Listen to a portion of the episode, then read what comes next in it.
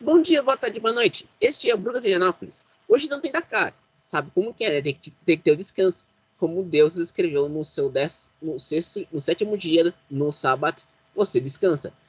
Mas o mundo do esporte motor não descansa. A grande questão é por que, que as equipes europeias não querem a Andretti Cadillac?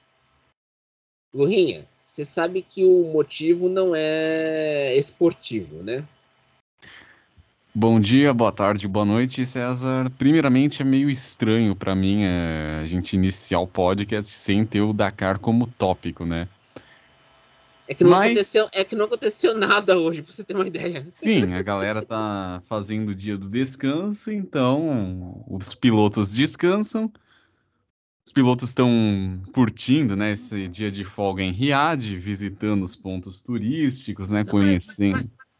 Na Arábia Saudita, você não tem muito ponto turístico. Você tem mais aquela. Aqui, que chamam no, no, no linguajar dos direitos humanos sport washing. Hum. Porque, ah, para quem não sabe, a Arábia Saudita é uma monarquia absolutista que adota o conceito rabista de, do Islã, ou seja, mulher não pode dirigir lá vez ou outra o, não tem tantos pontos turísticos. Quiseram abrir um, vamos dizer assim, um ponto turístico no Mar Vermelho, perto de Jeddah. Só que o que acontece? O problema é que no meio do caminho do projeto Visão 2030 do príncipe herdeiro Mohammed bin Salman, tinha um chamado Khashoggi, e a gente sabe o que aconteceu em 2008 com esse jornalista, né, Lurinha? Perfeitamente. Mas o ponto é, né? Enquanto a galera tá curtindo, né, o descanso, tão tão é, merecido. Exatamente, estão relaxando. A gente segue aqui firme e forte agora para falar de automobilismo de um modo geral. Respondendo a sua pergunta, a questão é: a a galera da Andretti não é bem-vinda na Fórmula 1 por apenas um único motivo: não são europeus. Ah, é, e outra questão também que tem que ser dita. Hoje, as análises sobre a ida da Andretti para a Fórmula 1, depois dos tweet, do tweet bomba do presidente da FIA, Mohamed Ben Sulayem, dizendo que não entendia a reação fria da fórmula da categoria em não aceitar Andretti é o seguinte uh, a questão é que as, as de, somente oito, duas equipes apoiam a entrada da Andretti. A Alpine por causa que o grupo Renault tem boas relações com, com os Estados Unidos e a McLaren porque o Zac Brown tem parcerias com a Andretti em algumas categorias, como a Supercars, por exemplo. Justo, justíssimo. Mas a grande questão é a, a Fórmula 1 tem que entender né, que essa barreira anti-americana, né, essa distância dos americanos para com a categoria já passou, tudo isso já é passado, já é bom ficar lá atrás. E é uma coisa que, pelo visto, eles ainda não aprenderam. E espero que aprendam o antes possível, porque essa rivalidade imbecil, diga-se de passagem, ela é nociva em todos os sentidos. Tem que abrir as portas da globalização, meu caro César. Eu, concordo com você, mas você sabe o que acontece na Europa? É, a questão é, o motivo é 200 milhões de dólares. Esse é Só é isso, 200 milhões de dólares. Porque a, a, hoje as análises tanto da Motorsport.com como da BBC Sports F1 em, citaram o processo de expansão da NHL, a Liga Norte-Americana de Hockey, que tem os times da, dos Estados Unidos e do Canadá. O processo de expansão antes era 30, 30 franquias foi para 32 por dois times na costa oeste. Nevada, com o Vegas Golden Knights, e no Pacífico, Seattle Kraken. Krakens. Só que tem uma explicação. tanto no processo de Seattle quanto no processo do, de Vegas, a taxa de entrada aumentou. No processo de Vegas, que foi em 2017, taxa, eles pagaram 500 milhões de dólares para a, para a liga. O processo do Seattle Krakens pagaram 650 milhões de dólares para a franquia. Estou falando de dois times que no ano que vem vão fazer o Winter Classic, que é o jogo de, aberto em um estádio aberto de, de hockey. Só isso. Na só forma... isso, sem com, só isso contando a grana, né? Que eu só prestei atenção nos cálculos. Não, porque tem que explicar. O processo de entrada da, eu acompanhei o processo de expansão uma, na época. Os, teve um. Que, quem também queria entrar na jogada era um time canadense. Para ter uma franquia em Quebec. Queria a volta do Quebec Nordics. Nordics. Nordics. Que, para quem não sabe, o Quebec fica na parte francesa do Canadá. Onde está localizado, por exemplo, Montreal. Exatamente que a gente chama de Montreal aqui. Mas, galera, vamos aprender o nome certo, é Montreal. Montreal. Aê, pessoal. Vocês têm que aprender, hein? É Montreal, hein? Voltando. A questão é que não é só a Andete que vai entrar. Meu, amigo Milani comentou que a Hyundai entra, só que está fazendo de forma privada, de forma por conversas particulares. A Ford quer entrar por meio de um acordo com a Red Bull para fornecer peças para as unidades de potência. E sem contar que temos ainda a Porsche, que não sabe se vai entrar como uma equipe de fábrica ou fornecedora de motor. Eu tô aqui, Bom, se... poderia, ter, poderia ser os dois, né? Ou melhor, eu torço para que deveriam ser os dois. Não, e sem contar que estamos falando de quatro montadoras.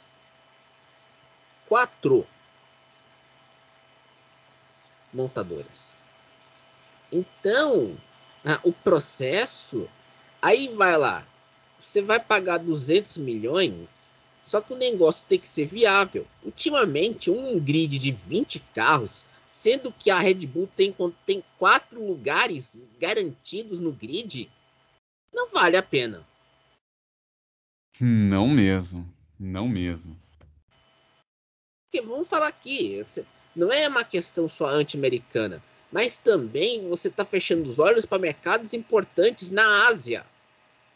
Você já viu a, a, a Coreia do Sul, meu caro Rinha?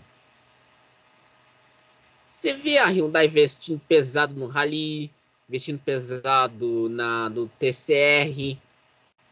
Pô, agora contratar, a gente comentou ontem, o Cyril Abitebu foi contratado para comandar a divisão de esporte a motor. Sim, mas vamos pensar que o Abtebu ele não tá lá apenas por causa da Fórmula 1. Eu diria uhum. que a uhum. Fórmula 1 ali é consequência.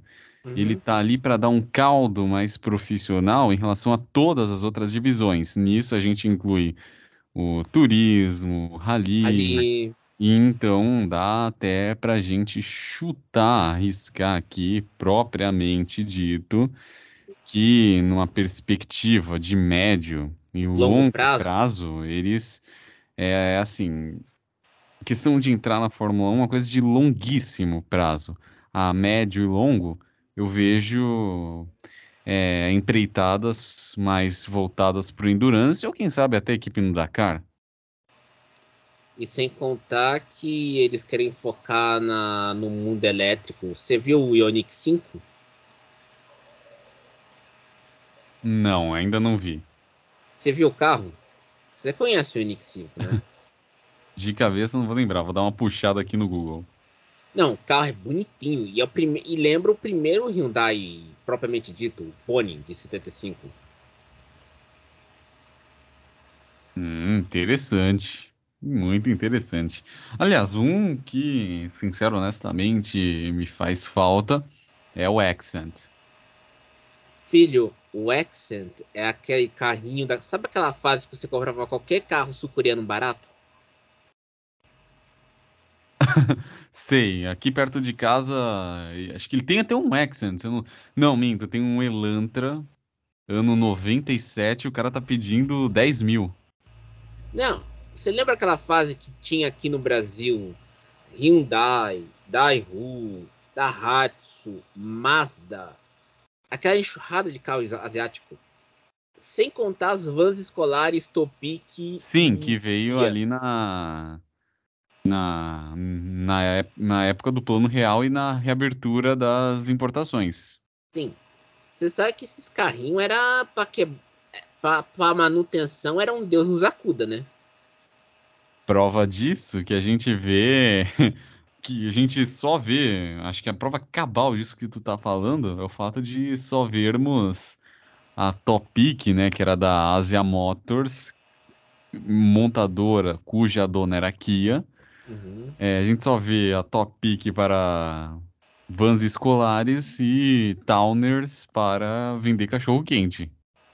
Você sabe que me lembra aquela piada do Cacete Planeta que foi no ano não, foi na, no ano que teve a crise cambial aqui no, no Real, em nove, janeiro de 99. Uh, ah, ela falou assim: uh, como vários setores irracionais da sociedade estão aderindo ao pacote de emprego temporário. Esse cachorro, por exemplo, trabalha de, de manhã com um pintor numa casa. À noite,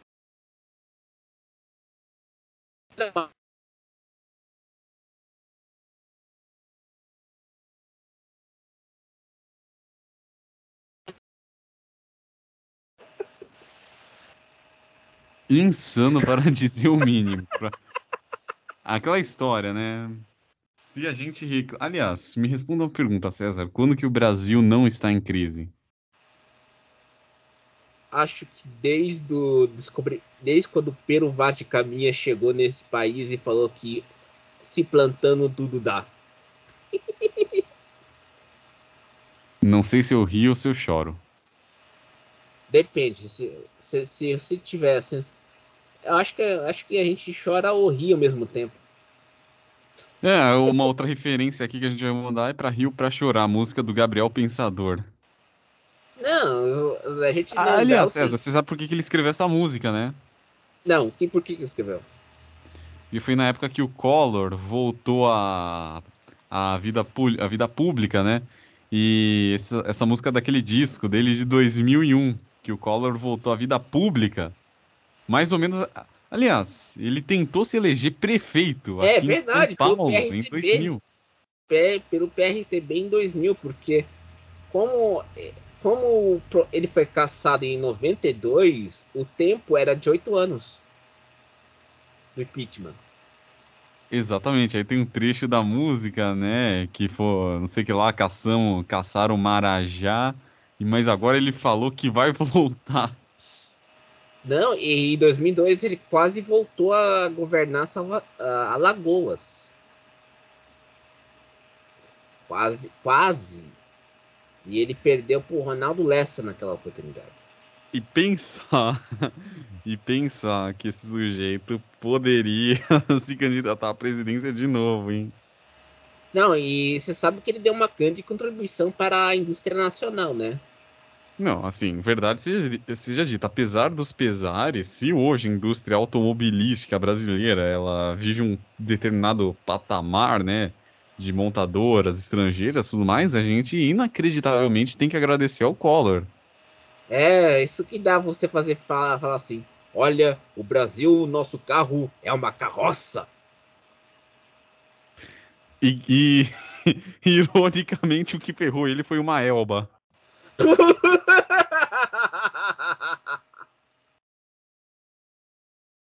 ai, ai. Mas a, aí que tá, né, Luinho? Voltando a Andretti, você sabe que o carro americano nos anos 80 também tomava paulada dos mercados dos carros estrangeiros, né? Você lembra? Sim, se a gente pegar, né, o, as adaptações, né, que alguns modelos, como Ford Mustang, o Camaro, o Dodge Magnum tiveram que eles tiveram que ser adaptados, né, para a realidade americana dos anos 80. Aliás, bem retratada no filme White Noise, que era um romance do Dom DeLillo, que aqui no Brasil foi traduzido como Ruído Branco. Você vê aquelas peruas da Chevrolet, meu amigo. Putz. Exatamente. Aí você pensar, tanto é que ali na NASCAR, nos anos 80, né? Se pegar a NASCAR dos anos 80, né? Aquela, aquelas temporadas que foram vencidas pelo Daryl Waltrip, pelo Bill Elliott. É, é tudo caixotinho. Exatamente. Então a gente pode citar aqui o Chevrolet Monte Carlo. O Ford Thunderbird. Ford Thunderbird, o Pontiac Grand Prix. Oh, é, e, se Buick Regal, né? É, Buick Regal. E a. Peraí, peraí, peraí. Qual Buick corria na NASCAR nos anos 80? Era o Regal ou o Grand National? Não, era o Regal. Ah, então não falei abobrinha.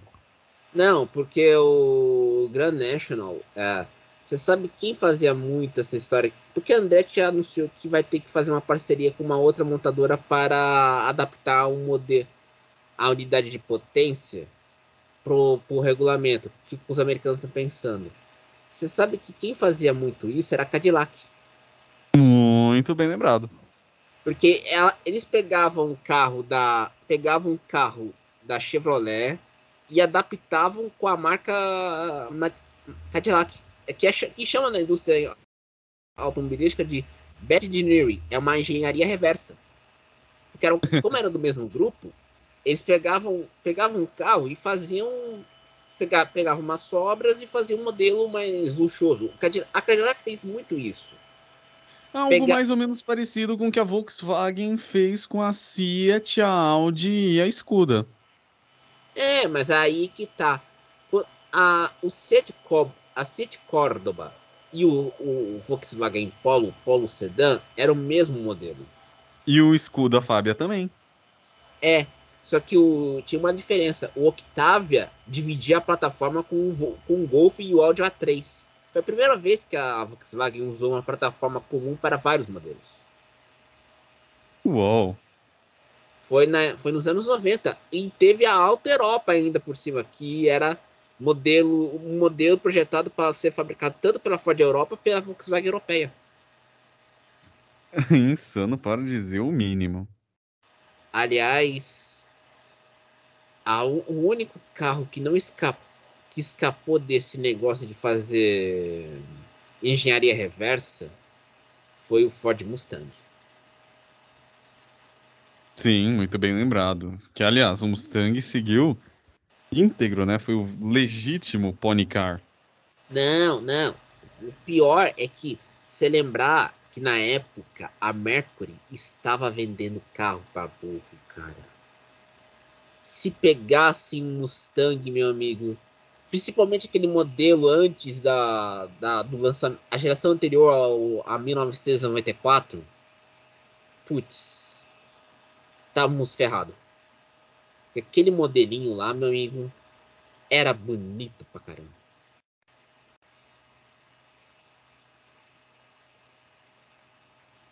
Abra o microfone, Lurinho. não, pensei que você fosse falar mais coisa. Mas fiquei no não, aguardo. Não, aquele carro era bonito pra caramba. Sim, isso é verdade. O... Aliás, a gente tá falando do. Do Mustang. Aliás, uma coisa que eu nunca. Que eu nunca encontrei ninguém para conversar sobre, que eu acho aquele Mustang dos anos 80 muito parecido com o Escort. Não, era parecido com, a, com o Escort. Só que o que acontecia é o seguinte: o Scott, o XR3, tinha uma, uma linguagem própria, porque não era, era um modelo totalmente brasileiro. Você não via na Europa. E um outro detalhe que é importante a gente citar aqui, né? Você falou dos anos 80. Sabe quem tentou fazer, emplacar nos Estados Unidos nos anos 80? Estados Unidos e Canadá? Quem? Chuta. Fiat? Volkswagen. Ah, mas emplacou com o Golf. Não, ali nos anos 80 com a Paraty e o Voyage, né? Que... Ah, o Fox. Exatamente, o Fox que foi importado, né? Que era Paraty a Paraty e o Voyage brasileiros que foram importados para o mercado norte-americano. É, e... tem que explicar. O NAFTA só foi, vamos dizer assim, ratificado entre Estados Unidos, México e Canadá em 94. Então, a fábrica mexicana da Volkswagen era a fábrica mais moderna na, na América Latina porque fabricava o Golf ao mesmo tempo que a fábrica alemã, que é a matriz alemã.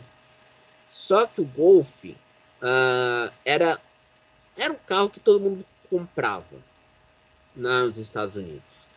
Só que precisavam de um modelo da fábrica brasileira, que era a maior filial da Volkswagen fora da Europa, antes da ascensão chinesa. Então eles vendiam esses modelos alternativos do Voyage da Paraty para o mercado americano.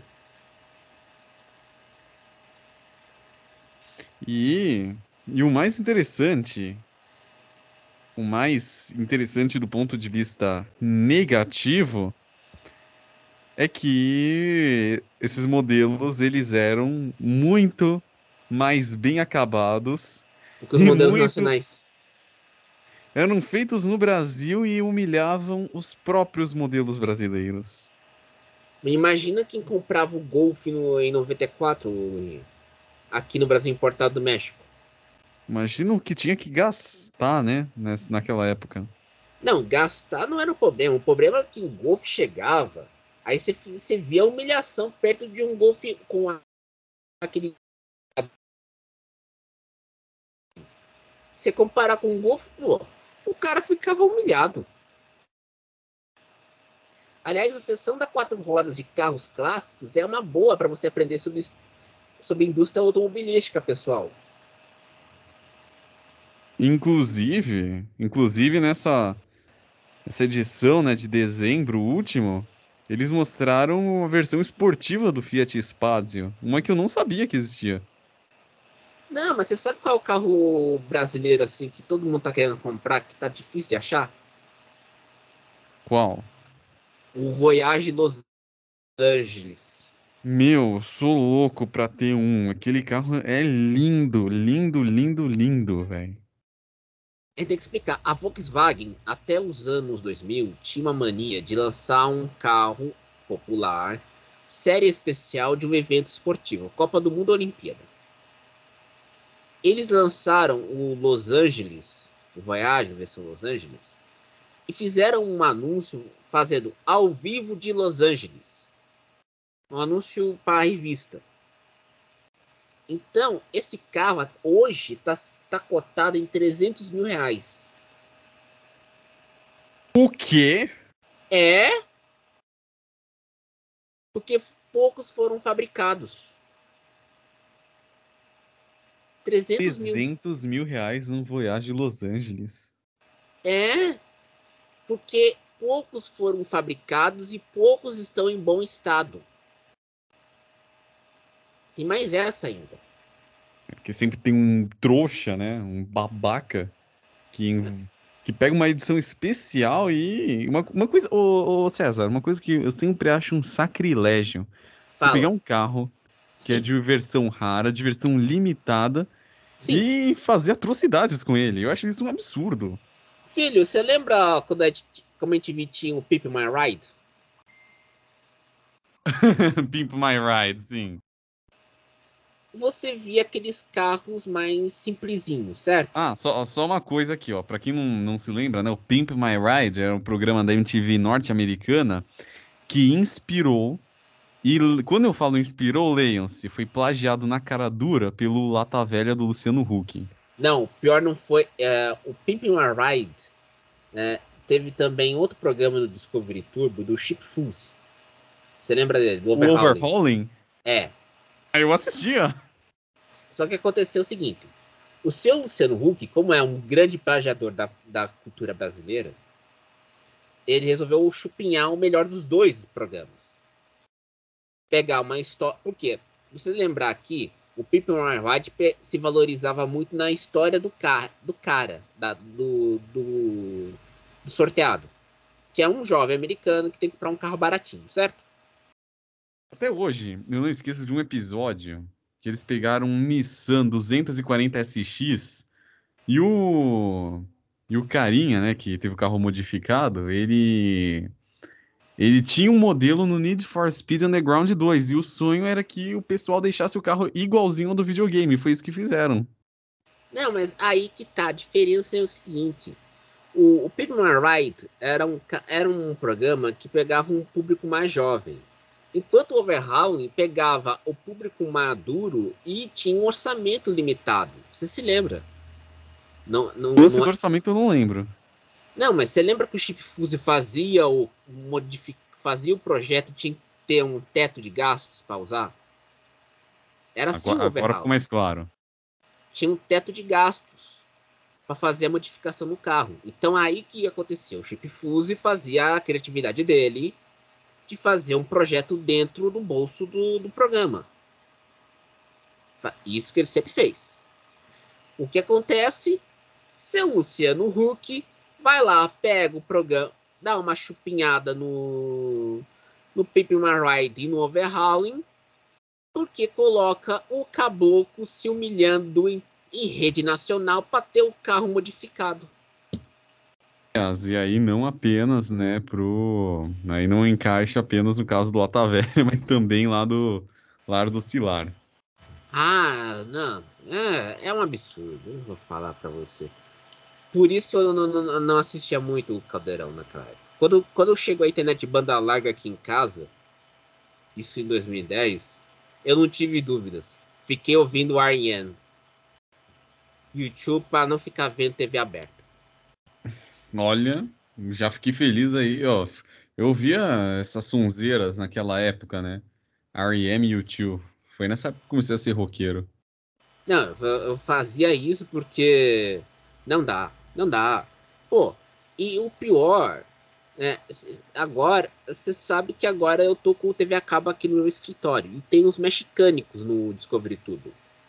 Ah, mexicânicos é legal. Não, eu gosto dos caras. Você sabe que eu tô gostando muito do Discovery Tour? Porque você tem lá o Movidos a Diesel, Mexicânicos, o Irrigante Dobronada. Eu gostei do canal. Fazia tempo Já viu o Clássico Mania? Eu já vi o A Joias Sob Rodas, daquele senhor.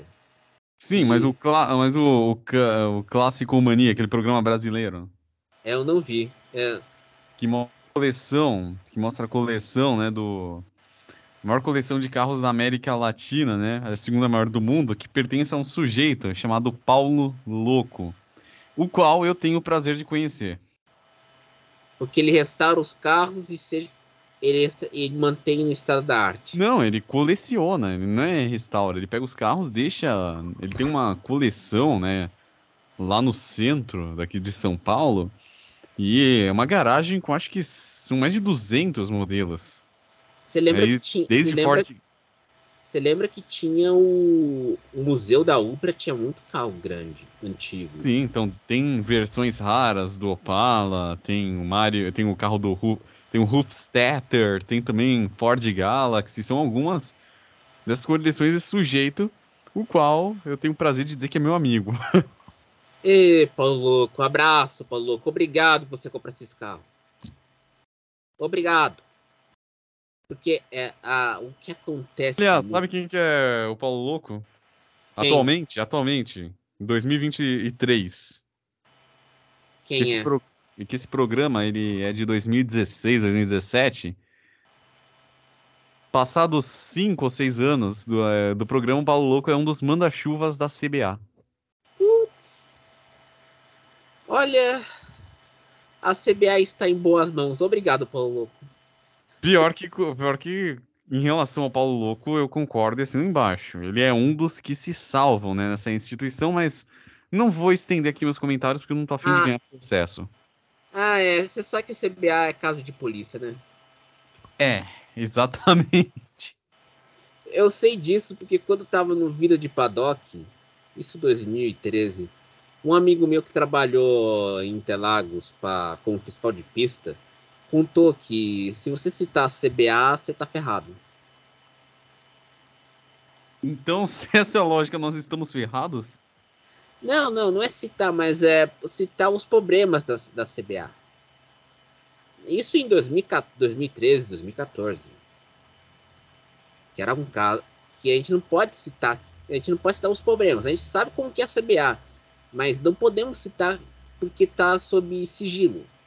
Vocês estão entendendo a situação? A frase sabe... já dizia Fox Mulder, a verdade está lá fora. Arquivo Ou melhor, X. a verdade está lá dentro. Arquivo X. eu assisti o Arquivo X quando era criança, na época da indústria. Eu, eu amo Arquivo X. Eu não contava pros meus amigos para não, pra não dar esse gostinho de criança estranha, sabe? Era coisa minha, não era coisa deles. Ai, ai. 30 minutos e falamos sobre esporte a motor e nossa paixão por carros.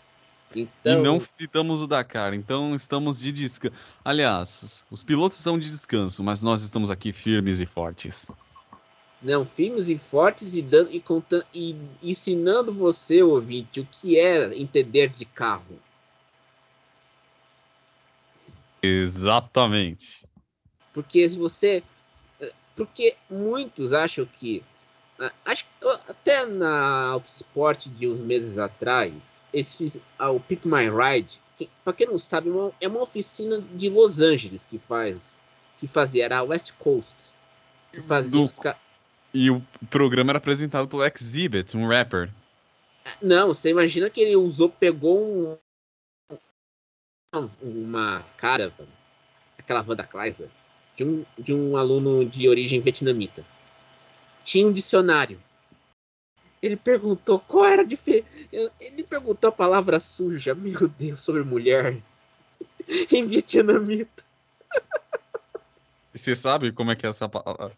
Não, não, não, não, não. Ó, ó, ó, para, para, para, César, para. Foge, porque senão. Tem não, gente. Não, não... Tem, tem uma audiência que ouve o programa aqui, né? Que é. Ah, é verdade, a gente não pode falar disso. Crianças, entendam o seguinte: não sigam o exemplo do apresentador do Pipi Marvite, tá? Não, e detalhe, uma outra referência, César, que tem uma tiração de sarro do Pimp My Ride que foi feita um desenho que passou durante um tempo no Sony Entertainment aqui do Brasil, chamado The Boondocks. Senhoras e senhores, se The Boondocks fazia South Park parecer um desenho da Moranguinho, de tanta baixaria que era.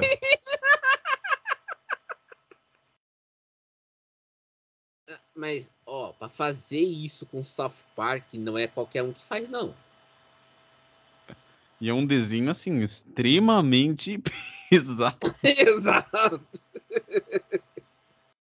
Detalhe, detalhe no, na primeira temporada, um dos personagens foi dublado pelo Samuel L. Jackson, que fazia uma rara. fez uma. Rara dublagem, ele nunca faz. Ele fez um, uma dublagem detalhe. Na dublagem, ele fez uma clara referência ao personagem dele em Pulp Fiction. Ah, que, aquele que, que citava passagens da Bíblia junto com John, John Travolta? Olha, eu só vou fazer aqui a. Só vou falar exatamente o que ele falava num dos episódios. Do, em inglês, Sim. né? Porque se for em português, o Spotify vai cortar. Do you speak English? What? English? Do you speak English? What? English, motherfucker, do you speak it? Não, mas voltando a Pima Ride. Era a West Coast que fazia. Era a oficina que cuidava dos carros. E recentemente, uh, eles fizeram um carro modificado por Will I do Black Eyed Peas para um evento beneficente, mas o carro dele vai seguir uso próprio, esse carro que era um Mercedes modificado. Não sei se você já viu a foto. Com, em vez de ter o, a estre... o, o logo da, do raio, do, do raio três raios, tinha um urso na frente, de um ursinho. Meu Deus, que cafonice. Cara, mas esse carro foi projetado pessoalmente pelo UIM.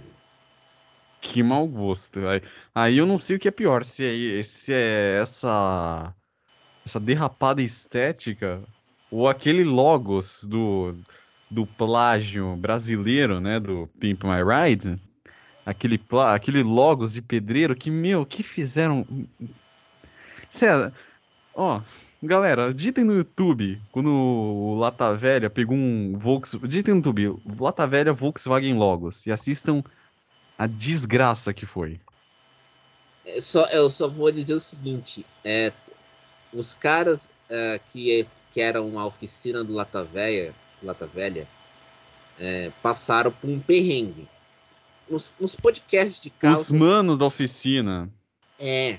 Uma outra referência. César, uma coisa que eu tô reparando: o episódio de hoje do Brooklyn de Anápolis está entupido de referências a programas antigos da TV a cabo. É porque a gente. É, é que tem que explicar o seguinte. É, naquela época, a Quatro Rodas fazia matérias esporádicas sobre esses programas. É que você pegou... 2000... E na minha infância, na minha infância eu assistia, e o César com 10 anos a mais também. Não, e não é, porque a MTV, pra quem não sabe, antes de ir pra TV a cabo, era uma, uma, era uma emissora de sinal aberta em algumas cidades aqui em Pinda pegava numa televisãozinha preto e branco durante a madrugada. Aí que passava o, o, as reprises do Pip My Ride. Era tinha. De, era de madrugada. E um dos caras, né, o César, ia comentar aqui do, do episódio, né, que ah, nas é, primeiras temporadas do Lata Velha... É, é, que eu não podia comentar do, do apresentador. Porque é, temos o público infantil agora, eu esqueci. É, numa das temporadas do Lata Velha, né, tinha o quem fazia a oficina, a, quem a oficina responsável, né, era dos manos da oficina, né, que eram dois irmãos que tinham uma oficina mecânica aqui em São Paulo. Sim, era aqui, era em São Paulo mesmo. Especializada em tunagem, inclusive em 2006, a Discovery Channel fez o Rides América Latina, eles pegaram um Corsa sedã e transformaram num modelo conversível. Foi essa oficina que fez. E uhum. temporadas seguintes, eles foram sacaneados pela produção do Lata Velha. Perderam Porra. tudo. Perderam tudo e, e o cara que era que cuidava do contrato até roubou as, as ferramentas deles. Pois é. Pois é. Porque, e depois, para recuperar tudo, recuperar as coisas foi uma dificuldade. Porque porque para quem não sabe, agora cê, no YouTube tem uns podcasts de oficinas. O Lurinha sabe. Muitos desses que faziam lata velha estão é, falando agora, só agora estão. Estão expondo os podres. Estão expondo tudo. Então eles e nessa época, o, como bem o Lurinha citou, os manos da oficina, com lata velha, pegavam projetos grandes de salão, montadora, tudo mais. Só que o que acontecia? O cara que cuidava das redes sociais roubou eles, roubou tudo deles. E eles ficaram sem nada, sem as ferramentas, tudo, tudo. Pegaram tudo deles. Foi uma dificuldade para recuperar tudo. É a mesma coisa quando você vai. Quando você procura. Agora tem cortes de podcasts sobre carros. É a mesma coisa que acontece quando agora você tem essas oficinas mais premiums para atender o público endinheirado, né, no Você sabe. Sim. Esses caras têm que ter uma estrutura profissional para evitar o que aconteceu com os manos da oficina. Que nem hoje, que... hoje eu vi uma cena que eu até fiquei assustado, né? Falando nisso, que a galera que ouve nosso podcast, né, deve saber que eu moro perto, moro do, na divisa de São Paulo com o Taboão da Serra, né? Uhum. E hoje eu fui almoçar num restaurante que fica perto de uma das escolas que, onde eu trabalho. Preste bem atenção, César. Numa, na periferia de Taboão da Serra. Sim.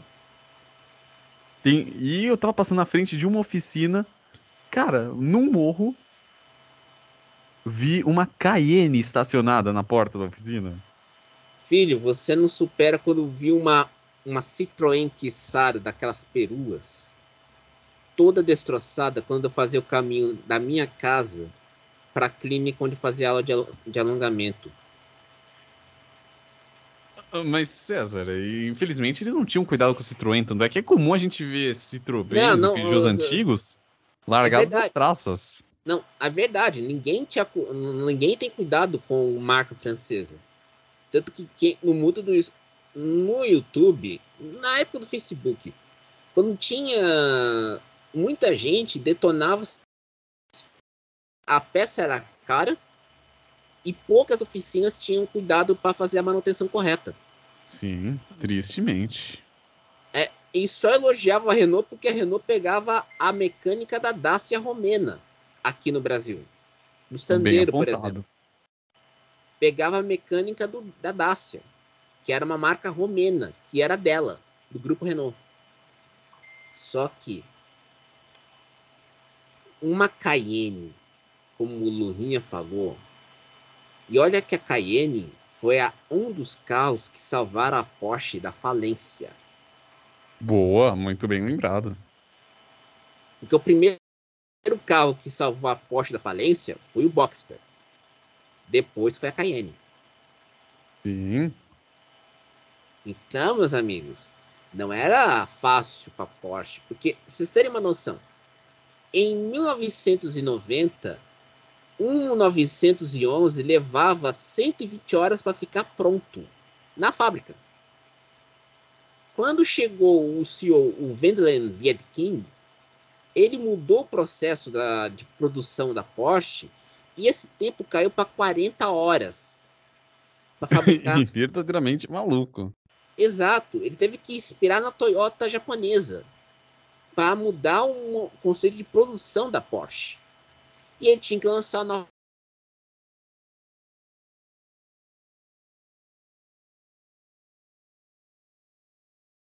carros.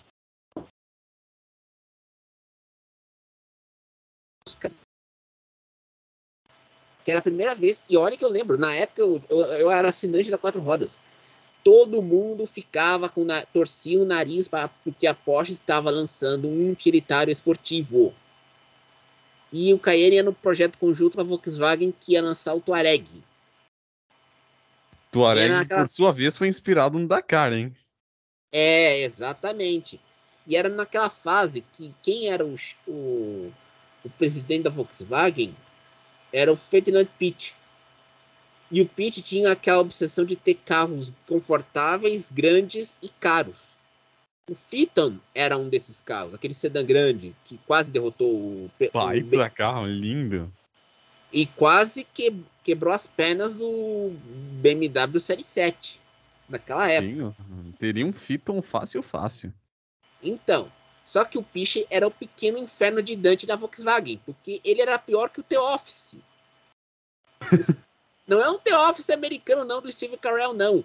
É o The Office britânico, o original com o Rick Gervais, meus amigos. Ô, louco. Era bem pior. Cara, você não tem noção que, que, o que era a cultura de medo lá em, em Stuttgart. Era uma cultura de medo em Wolfsburg, meus amigos. O cara tocava o terror. E não era pouco, não, hein? No Phaeton, ele tinha um, uma obsessão de o um carro ser bom e rodar a média horária de 122 milhas. Em quilômetros seria 200 e pouco. Nossa, voava milhas. também, era um motor 6.0. Era um V12. Um sedã, hein? Aí, meu amigo, você não tem muito o que fazer, né? Aí, quando ele saiu do conselho da Volkswagen em 2014, por causa de uma crise com o governo alemão, aí começaram a contar as histórias dos bastidores da Volkswagen. Só bucha. Isso foi a bucha que era aturar o Sr. Pitt. Para quem não sabe, o Sr. Pitt é neto do Ferdinand Porsche. E quando ele estava na Porsche, ele que foi o cara que projetou o Porsche 917 que foi a primeira vitória em Le Mans? 1970.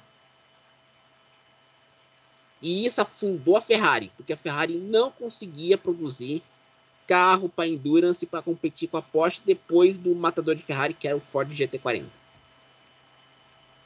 Aí, quando, quando o grupo Fiat com, com, assumiu o controle da, da Ferrari, a Ferrari teve que ser. Teve um, teve recado, teve um recado bem claro. Foca na Fórmula 1. Nada de endurance. E Carro 50 de... anos depois esse quadro mudou. Isso, e, porque tem que explicar, a Ferrari tem, é uma empresa de capital aberto. Então, como o seu Marchione abriu o capital da Ferrari, ela está fora da Stellantis. É do Sr. John Elkann, que é o neto do Gianni Anelli. Então, é propriedade da Anelli, da, do grupo, do, da família Anelli que comanda a Fiat, que não comanda agora a Stellantis. Mas, filho, se você quer saber história de carro, vai ler a quatro rodas, Auto Esporte, assistir o Discovery Turbo, ver os mexicânicos movidos a diesel, joia sobre rodas. E ver especiais antigos no YouTube. Exatamente. Tem documentário bom no YouTube. Só.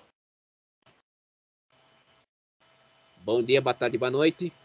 E até mais. Até amanhã, né? Quando a gente volta com o Ah, Dakar. é. Amanhã tem o Dakar. Até mais. Até mais.